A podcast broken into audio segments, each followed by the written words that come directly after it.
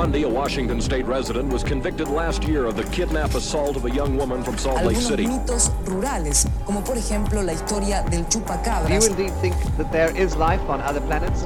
goes on in San Francisco for the man known as the Zodiac Killer. De la comisaría tercera de San Isidro vivía Robledo. Earlier today, Milwaukee's police chief provided more details on a case he says filled him with utter horror.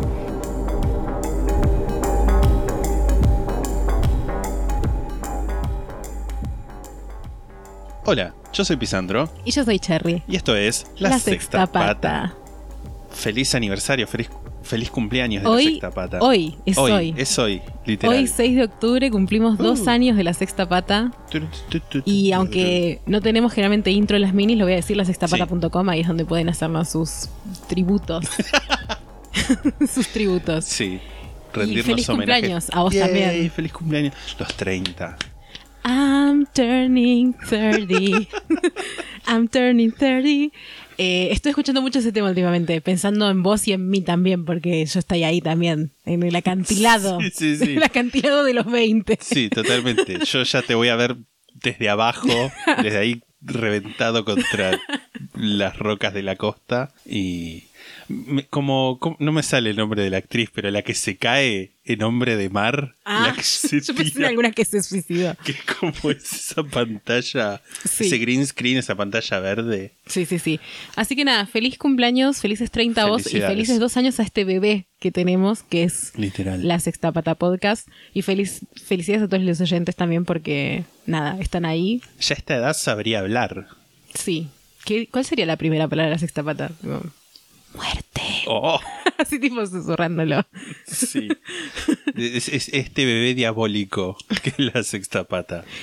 Bueno, eh, Por favor. dicho esto, eh, primero quiero hacer una cosa que es que este caso lo recomendó. Yo ya lo tenía anotado, lo quiero decir, nobleza obliga, para hacerlo, pero nos mandó un mail una persona llamada Vladimir, que le mandamos un beso y que lo recomendó. Y yo dije, bueno, lo voy a hacer, porque ya que, ya que lo tengo anotado y que lo piden. Sí.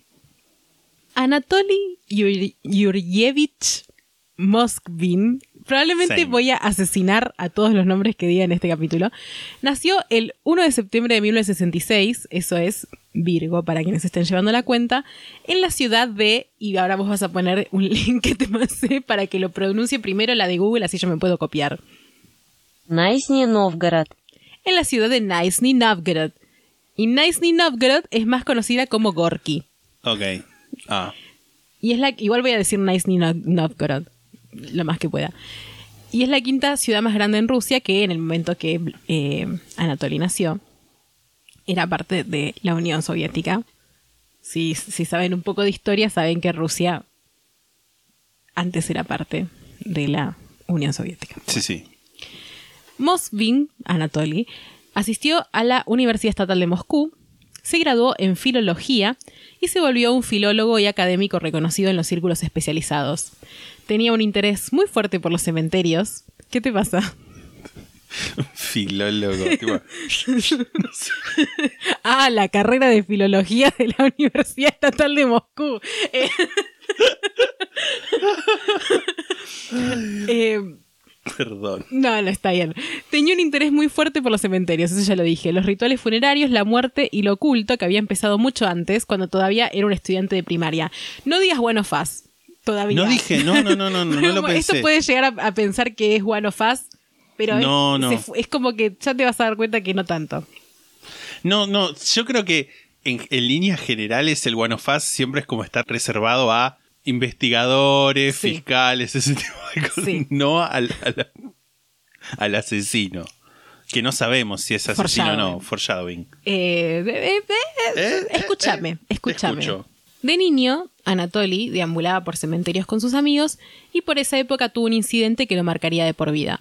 En el funeral de una niña de 11 años, los adultos le obligaron a besar la frente del cadáver, que luego él describiría como cerosa, tipo como de- de relativo a la cera. Ah. Anatoly, adulto, o sea, ya crecido, vivía una vida ermitaña, era abstemio, no se casó ni se le conoció ninguna novia y prefería vivir con sus padres, o novio para el caso. Sus colegas lo conocían como un hombre brillante y excéntrico cuyas actividades preferidas eran leer de su vasta colección de libros y coleccionar muñecas.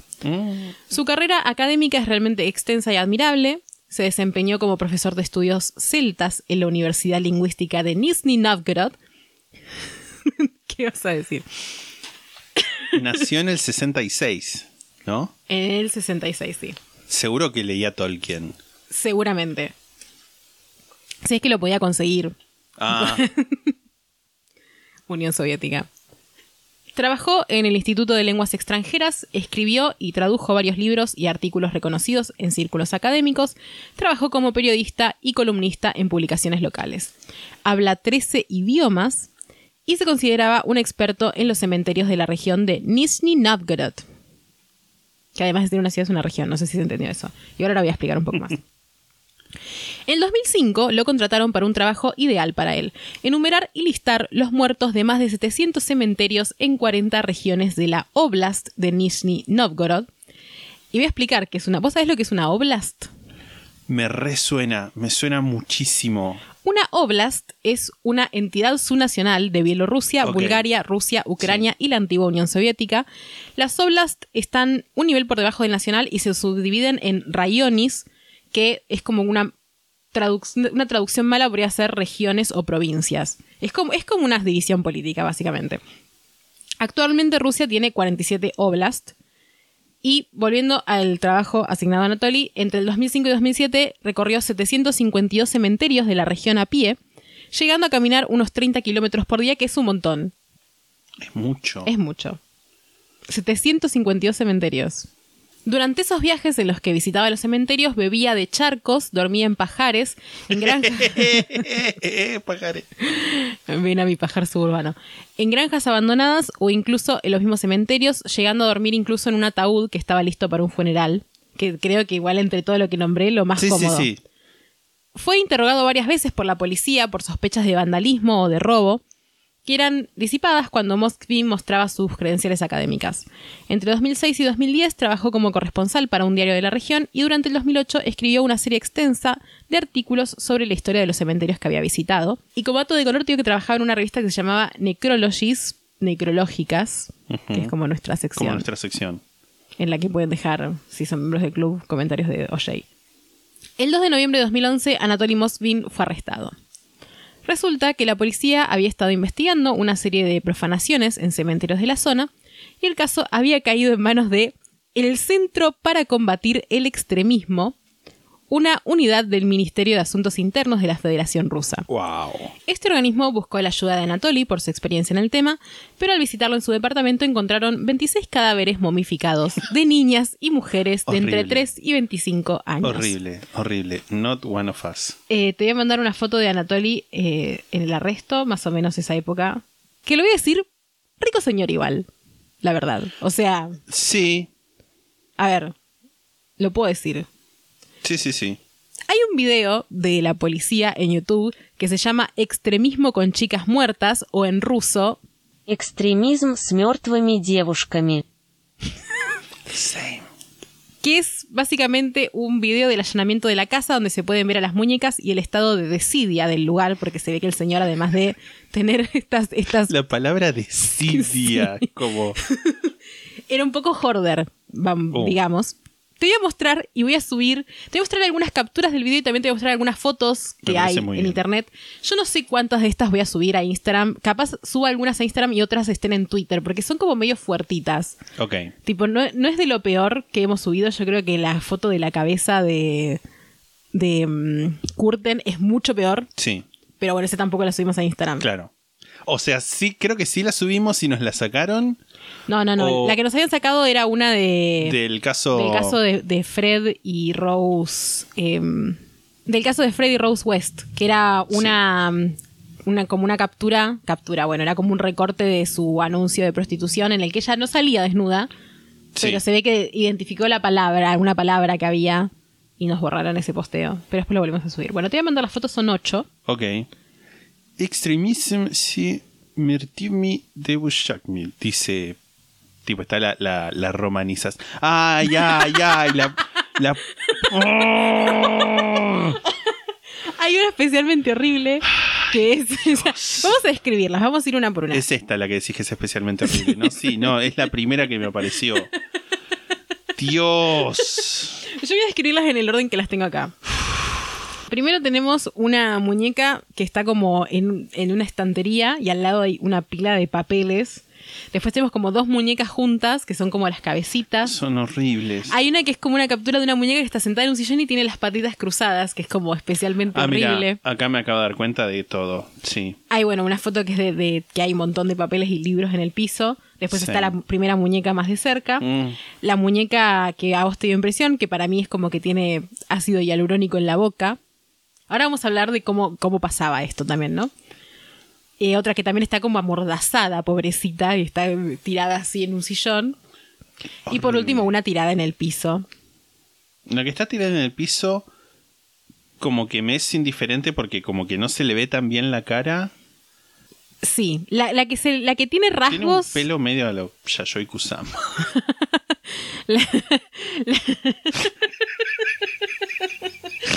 Ok, la que las que tienen rasgos son más perturbadoras. Ay, porque las otras es como que podría es ser. muy Uncanny Valley.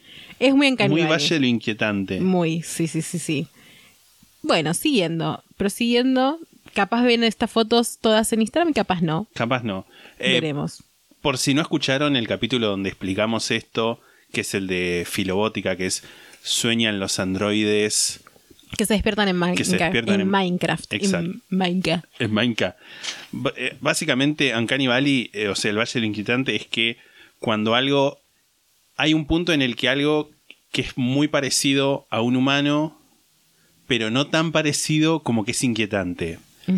Tipo nada, un, un osito con, con ojos o un- una caricatura de un humano es como simpática, pero algo que está casi al punto de ser humano, pero no es humano, es como re inquietante. Hablábamos de un cadáver, como el, habíamos Sí. dado ejemplos, Sofía de Robot, creo que hablamos también. Sí. El, el robot Sofía el es un, un androide. No sé, Desconozco. Sofía. Desconozco la diferenciación. Pero un, un cadáver también es como medio. Más allá de, de lo que puede ser un cadáver en- como representación de nada, de la muerte y todo eso, que de- da impresión de eso, también es como inquietante. En fin. Bueno, además de todas estas escenas eh, maquiavélicas, encontraron una gran cantidad de otros objetos, como por ejemplo plaquitas de metal, con los que pudieron determinar que había profanado alrededor de 150 tumbas, o sea, cosas que se había robado de las tumbas, ¿no? Yo llego a tener pesadillas con esta muñeca, te digo, me despierto y me mato. Bueno, deja de mirarla. qué lindo cumpleaños voy a tener, ¿eh? La concha de la lora. Cerrá la, la imagen, boludo, Sí, sí, ya la cerré, ya la cerré. También encontraron instrucciones para hacer las muñecas, mapas de cementerios y una colección de fotos y videos de tumbas abiertas y cadáveres desenterrados. Moskvin cooperó activamente con la investigación y declaró que había hecho las muñecas durante una década y que sus padres, que solían viajar mucho porque vivía con sus padres, jamás se habían dado cuenta, o sea, creían que eran muñecas, o sea, es que no, no sabían que estaban eso y decían, ah, bueno, son las muñecas del nene, del tipo, porque del Sí, sí, hombre sí. mayor, de- del hombre con aportes. Sí. Cuando lo entrevistaron, Moxfin dijo que sentía una gran simpatía por las niñas muertas y que pensó que podría devolverles la vida con ciencia o con magia negra. Ay, Dios.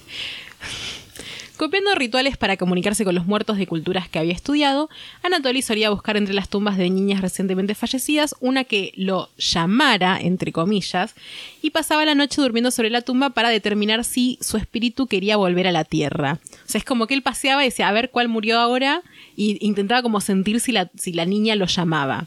Que claramente no podía, pues estaba muerta. No, no. Pero bueno, supongo que era algo como de... que él sentía, pero que no era Tipo, así. tocaba la tierra. Y No- dormía, no sé bien cómo. No o sea, sabemos, ok. El chabón. Es- todo podemos imaginarnos. Había una explicación más exhaustiva que decidí no poner, pero básicamente él, que era filólogo y había estudiado mucho sobre la muerte y rituales mor- muerta- mortuarios, qué palabra difícil, de. eh, es mortuarios igual. Sí, sí, mortuarios. De diversas culturas. Había un par que decía como, bueno, acá en no sé qué región, creo que era de Siberia, hacen esto como para hablar con los muertos. Ajá, ok. O hacían, en Ok. realidad, era como hacían, porque Sí, era sí. eh, antiguo, no era como de ahora. Dijo, bueno, voy a probar, porque no pierdo Sí, sí. nada en acostarme en la tumba a ver si la nena me habla. Básicamente es eso un poco, ¿no? Eh, Экстремизм с мертвыми девушками. Same. Eh, Anatoly dijo que realizó estas prácticas por alrededor de 20 años, pero que jamás había profanado una tumba sin el permiso de la niña enterrada. Ah, mm, mm, ah, mm, mm. Anda a chequearlo. Sí, eh, eh, pasa que es como que él tiene una lógica que es difícil poder discutir Sí, con sí, alguien sí. que tiene una lógica diferente a uno o al común de la sociedad. Con los años su estado físico hizo que no pudiera seguir durmiendo en las tumbas, así que llevaba los cadáveres a su casa para poder dormir cerca de ellos y porque pensaba que quizás sería más fácil escucharlos si no estaban enterrados. Era como bueno. Sí. Después de las exhumaciones, Mosfin investigaba sobre momificación para intentar preservar los cuerpos, los secaba con sal y bicarbonato de sodio, y luego los guardaba en o cerca de los cementerios en un lugar seco. Después se los llevaba a su casa, una vez secos, donde construía con ellos muñecas. Creía que haciendo esto les estaba dando un cuerpo funcional para que usaran y se sintieran cómodas si eventualmente descubrió una forma de devolverles la vida. O sea, tenía lógica en su mente poco retorcida. Sí, sí, sí. Como no o sea, comprendo el verosímil. Claro, sí, sí, sí. Como no podía evitar que los cuerpos se encogieran cuando los secaba, envolvía las, ex- las extremidades en tela, que es por eso que se ven de esa manera, y rellenaba las cavidades con goma espuma. Además, a veces les ponía máscaras de cera pintadas con esmalte de uñas, que creo que es eso lo que vimos en la muñeca de los labios de ácido hialurónico. Le ponía a veces cajas de música en el pecho, ¿Qué? tipo adentro del pecho, y a todas las vestía con ropa colorida y pelucas, lo que les daba el aspecto de muñecas caseras de tamaño real. La peluca de a lo De Yayoi Yayoi Kusama. Anatoly dice que estaba consciente de que lo que hacía era un crimen, pero que la sensación de que las niñas lo llamaban para ser rescatadas pesaba más. Uno de los motivos que se creen que lo llevaba a tener estos delirios era su deseo de tener una hija. En una ocasión había intentado adoptar una contra la voluntad de sus padres, porque aparte vivía con ellos, pero bueno. Pero le rechazaron la solicitud por sus bajos ingresos. Ah, ok. Con la vol- contra la voluntad de sus padres, de los de él. Claro, de los de él. No, Claro, no. O la voy a adoptar a tu hija. no, no, no, de los de él, de los de él. Ok. Mosvin negó sentir atracción sexual por las muñecas, recalcando que las consideraba sus hijas. Les hablaba y cantaba, veía dibujos animados con ellas y les celebraba los cumpleaños, lo cual no sé cómo funcionaría eso. Un poco. ¿Cómo? ¿Cómo les celebras los cumpleaños? Tipo, te, te llevas una torta y no pueden comer. Ah, ok. Ni soplar la velita, ni nada. Un peligro. Un No, sí, de además eh, prender una vela cerca. No. Claro, no. No, yo pensé que era, no entendías cómo funcionaba de cómo, cómo haría yo. Me imagino, bueno, en la lápida Claro, no, debería sí. figurar la fecha. Debía saber los nombres y todo también. Este.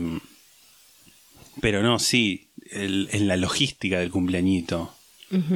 Y bueno, por ahí es medio como una situación, viste, tomar el té con las muñecas. Tipo, Se es estaba como- pensando en Toy Story y la señora Nesbit. Me vino exactamente sí. la misma imagen a la mente. Igual donde ponía una mesa en ese departamento lleno de, de libros, pero bueno. Mosfin fue acusado penalmente por profanación de tumbas y cadáveres, cargo que puede desembocar en hasta cinco años de prisión, al menos en Rusia. Originalmente también lo acusaron de crimen de odio por haber profanado tumbas de musulmanes, pero posteriormente se le retiró ese cargo. Asumo que es como que dijeron, bueno, hay profanar unas tumbas de musulmanes, vamos, esto es un crimen de odio porque es targeteado, pero yo creo que él no targeteaba específicamente claro. religiones, sino que era como, bueno, tengo retorcijos para todos. Sí. O para todas en este caso. Lo evaluaron psiquiátricamente y le diagnosticaron esquizofrenia paranoide. El 25 de mayo de 2012 se celebró una audiencia en la que la corte del distrito Leninsky de Nizhny Novgorod le declaró no apto para ser juzgado, por lo tanto no podía ir a la cárcel. En vez de eso lo condenaron a medidas médicas coercitivas y fue enviado... Medidas médicas-. Porque salió. ¿Cómo así?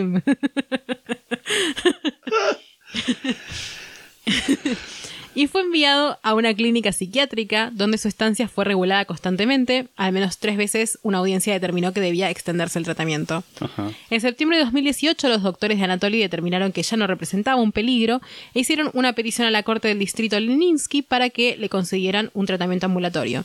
Pero en febrero de 2019 decidieron que todavía era pronto para liberarlo y retiraron la petición. Wow. Que andás a ver qué pasó en No, esos sí, meses, entre, entre septiembre y febrero. Yendo a pedir esos registros médicos. Total, todo en ruso, muy difícil. Sí. En una ocasión dijo que... Sobre todo si está en manuscrito.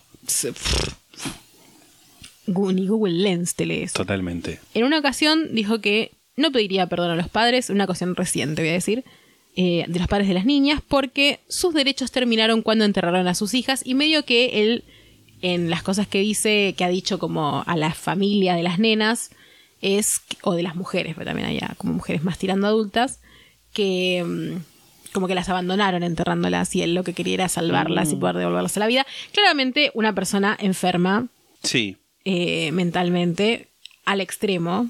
Sí, sí. Que no, no quiero decir que toda la gente esquizofrénica paranoide vaya a hacer esto, pero No, no, bueno, obviamente. claramente influía mucho porque yo creo que estas yo creo que estas cosas él se las creía de verdad, no es que las Sí, hizo sí, tipo de, sí, totalmente. de Sí, sí. sádico nomás. Vladimir Stravinskas, que es el jefe del comité investigativo ruso para la región Nizhny Novgorod, que Tiene un ojito para cada lado. dijo que el caso de Anatoly es excepcional e incomparable en las ciencias forenses modernas. El trabajo que Moskvin hizo en los cementerios de Nizhny Novgorod nunca fue publicado, pero fue descrito por colegas como único. O sea, imagino que igual me encantaría Sí. ver un fanzine de eso, porque ¿qué escribió? En 752 cem- es un montón de cementerios. mucho. eso, ¿verdad? En 2016 se reportó que planeaba casarse con una chica de 25 años que conoció en sus audiencias. Desconozco si eso pasó o no. Ahora tiene 55 años y hasta donde pude ver sigue vivo y no está libre. Y te voy a mandar una foto de Anatoly recientemente, en noviembre del año pasado, con su abogado. Asumo que en una audiencia. Está como muy, muy venido a menos igual. ¿Qué te pasó, Rey? Sí, 50. yo creo que... Y 5. Sí, no, no. No le vi, no le hizo bien. No, no, no. Para nada. O sea, a nadie le hace en la Sí. cárcel, pero a lo que quiero decir es que no, no envejeció bien. Igual no está en la cárcel, está en una clínica psiquiátrica. sí. Que igual no debe ser. Una clínica Nah. psiquiátrica en Rusia, yo creo que. En Rusia yo creo que no debe ser necesariamente un. un all inclusive en bucios. No, no, no, totalmente. Pero bueno, nada. Como al menos no es una cárcel. Sí, sí, sí, sí. Dicho esto, voy a citar mis fuentes, la buena Wikipedia, que me ayudó mucho en por lo menos también encontrar links de cosas para leer en ruso y traducir de alguna manera. Sí. Y la nota Anatoly Moskvin, el historiador que robaba cadáveres de niñas y las convertía en muñecas, publicada en noviembre del 2020 en larazón.es. Y nada, esto ha sido este caso. ¿Qué pensás? Es un intensito. es fuerte, es intenso. Intensito y cortito. Sí, sin embargo, también pienso, what's the harm? Tipo, ¿cuál es el daño? Es como que yo no puedo odiarlo tanto porque pienso, y ya estaban O sea, muertas, o sea, sí, es horrible es, igual. Es como re perturbador. Es este. Y es también algo de lo que hablamos, creo que en un momento en el podcast. Y justo yo hoy vi un video sobre eso. No sobre eso en particular, pero que era sobre el tema de.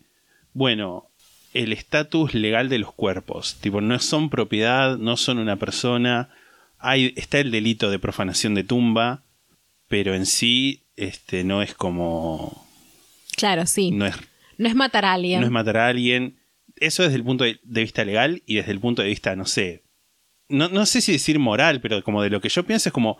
Me parece. Claramente es peor matar a alguien. Sí, sí, sí, sí. Igual, bueno, eh, claramente acá quizás el problema es la moralidad, hasta dónde te toca Sí, tu sí. moral esto.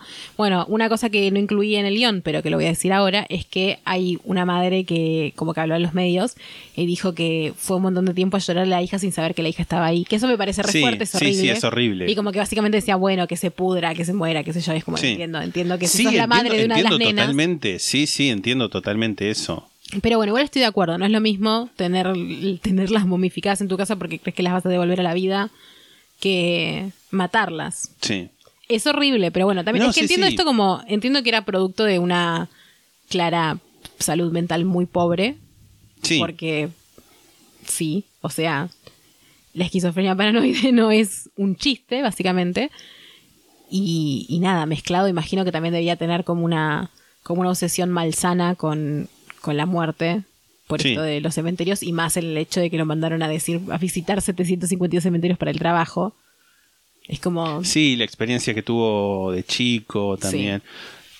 No tienen, no, no tienen, o sea, sí tiene que ver, porque si no, no lo diría, aunque quizás a veces digo cosas que no tienen nada que ver, pero, y, y no me generó nada parecido, pero yo me, me acuerdo que una vez de chico fui a la casa de un amigo y como que la mamá nos llevó a la catedral. te hizo besar la muertita. No. Pero como que me hizo darle un beso al, vi- al vidrio de una vitrina donde estaba tipo como una de esas, este, muñecos que son figuras, lo que fuera, que era Cristo bajado, recién bajado de la cruz, todo así tirado y lánguido y con, con, con nada, con las heridas, con los, este, los estigmas y todo eso. A mí me dio muchísima impresión. Horrible. Y, y nada, y, y era un muñeco y, le- y era el vidrio, ni siquiera es que le di el beso tipo a esa figura, sino al vidrio y, y me quedó al día de hoy. me lo acuerdo cada tanto, porque me retraumó. Es que yo creo que hay una cuestión con las figuras religiosas que cuando no te crían católico, o también Sí. cuando te crían católico en realidad, Eh, me sí, parece. sí, sí. quizás más cuando te crían católico. Yo creo que hay dos, dos lados. O no puedes entrar a una iglesia porque estás traumadito o te erotizan. Ese es, el otro camino, me parece. Puede ser, sí. Eh, Bueno, esto, esto, esto yo lo conté en un stream que una vez este, entré a una, a una iglesia, no, no me voy a acordar dónde era, pero era en el norte del país, tipo en- era en Jujuy. Y estaba lleno como de figuras y tuve que salir porque me dio un ataque de pánico. Sí, me acuerdo. Mucho, mucho muñeco, mucho bebé que, que me miraba. Mucho fijo. bebito. Sí, era como. no. Yo estoy haciendo un documental de la gruta de Lourdes para la facultad y fui dos veces a filmar y me divertí muchísimo. Puse una vela. ¿Te conté eso? No. Puse una vela. eh, Pero antes de salir estábamos con, con una de mis compañeras. eh, googleamos, tipo, cómo se le reza a la Sí. Virgen de Lourdes. Y es como que la Virgen de Lourdes es para, como para los enfermos. Y dije, no voy a faltar respeto a la pobre Virgen pidiéndole por boludeces. Porque yo, tipo, Sí. para que el podcast le vaya bien. No, pobrecita, hay gente que va y le pide que, que sobreviva a mi hijo de cáncer, no sé. Sí, sí, sí. Entonces, cuando estaba poniendo la vela, yo pensaba, dentro del party, sube una story y tiene cara de Michi Michi, miau, y tiene un body que me hace parar el bichi bichi. Y ese era mi rezo. Ok. ok. Quizás es más, es más falta de respeto, no lo creo, pero bueno, ustedes pueden pensar lo que quieran. Sí. El documental que estoy haciendo es hermoso, que estamos haciendo, ya se lo adjudicaba. Que- bueno, lo estoy lo dirigiendo. que hice yo. Lo estoy dirigiendo, lo estoy dirigiendo y soy cámara, así que la mayoría Soy cámara. soy cámara. Soy bueno, cámara. en esta nota pues ya Sí, podemos vamos, sí. dejar porque ya Se un poco. pone a hablar de ella, la gorda, y no termina nunca más.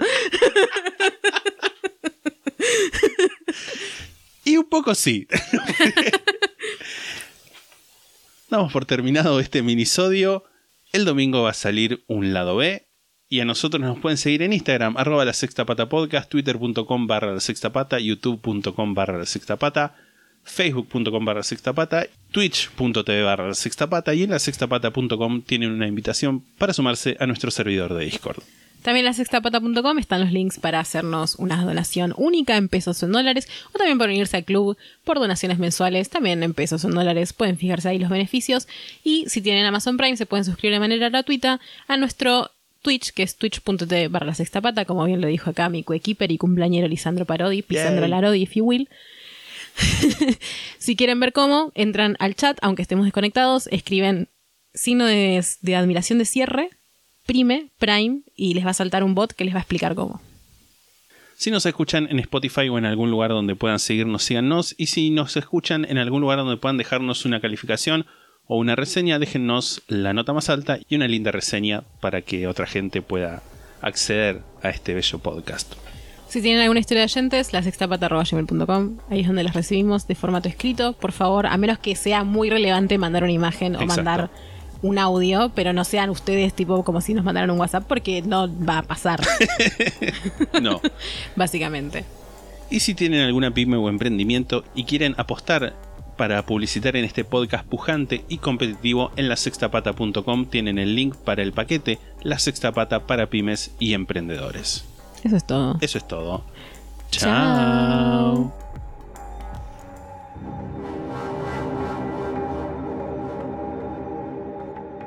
La Sexta Pata se graba en la ciudad de Mar del Plata. La portada fue diseñada por Melanie Devich, a quien pueden encontrar en Instagram como arroba no hago dibujitos. La música es The Soft Whispering Truth por Lingua Lustra y fue editada por nosotros para la intro de este podcast.